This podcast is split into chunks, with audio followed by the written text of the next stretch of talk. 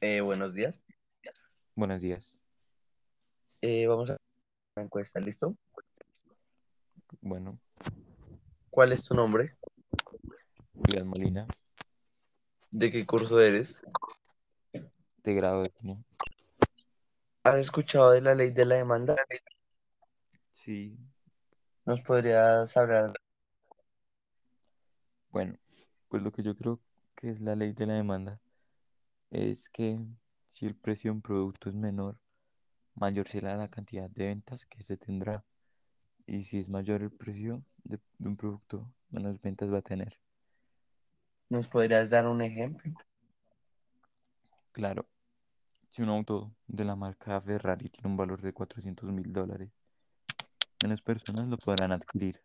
Pero si el auto es de una marca no tan reconocida y cuesta unos mil dólares, entonces con relación al anterior, perso- más personas lo pueden comprar.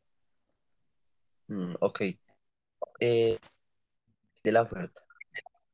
La ley de la oferta es una ley en la que el precio de un producto va a incrementar de acuerdo a la, eh, con la cantidad de este mismo.